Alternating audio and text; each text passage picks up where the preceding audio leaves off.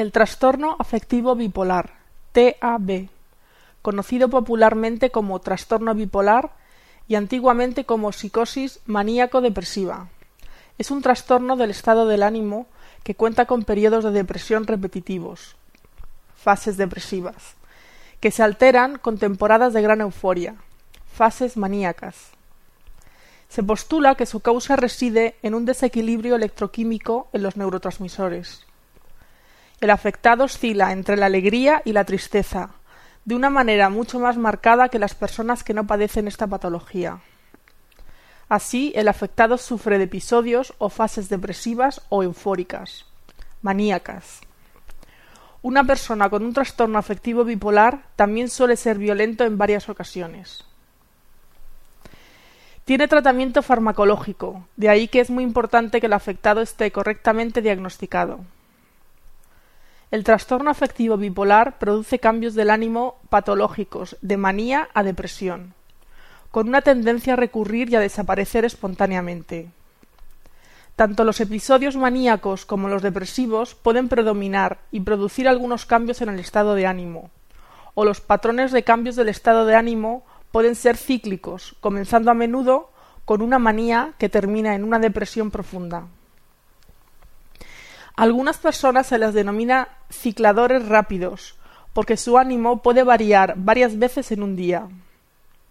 Otros presentan lo que se llama estados mixtos, en donde los pensamientos depresivos pueden aparecer en un episodio de manía o viceversa. Cuando el trastorno afectivo bipolar se presenta en niños, generalmente aparece en su forma mixta.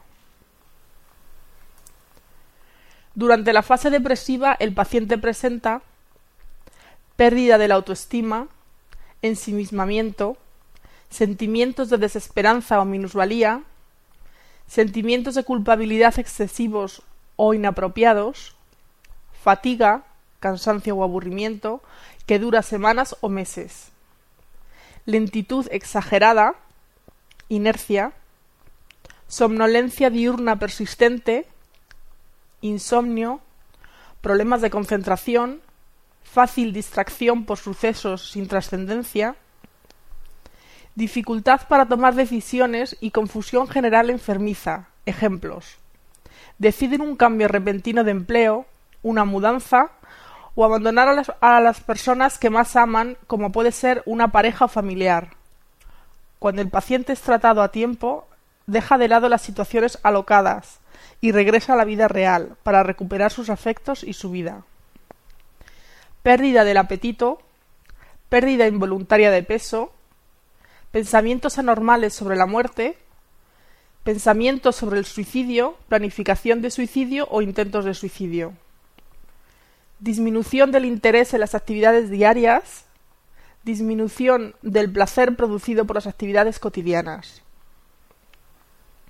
En la fase maníaca se presentan exaltación del estado de ánimo, aumento de las actividades orientadas hacia metas, es decir, creen que pueden con todo, llegando a pensar que en pocos meses serán estrellas de cine o grandes empresarios, y si los contradicen suelen enojarse y pensar que el mundo está en su contra.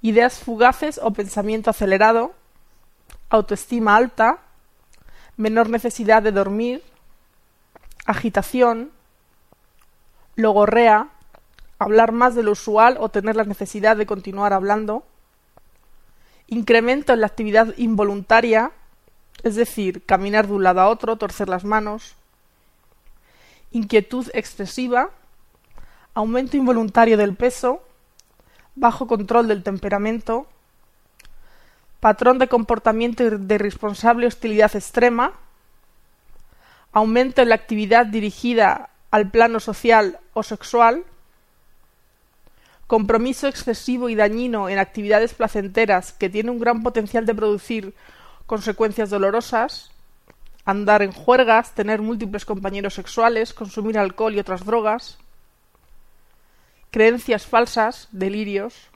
alucinaciones, escuchan y ven cosas, o se sienten amenazados por objetos como semáforos, automóviles, etc., a los que consideran también sus enemigos, en los peores de los casos. Los síntomas maníacos y depresivos se pueden dar simultáneamente o en una sucesión rápida en la denominada fase mixta. Benzodiazepinas, antipsicóticos y estabilizadores del ánimo serían las medicaciones más adecuadas. Hay variaciones de este trastorno. Los trastornos de ánimo cambian rápidamente. En un año se pueden manifestar entre cuatro o más cambios de ánimo, como también pueden cambiar lentamente. En términos psiquiátricos, esto se llama ciclos rápidos o acelerados y ciclos lentos, respectivamente.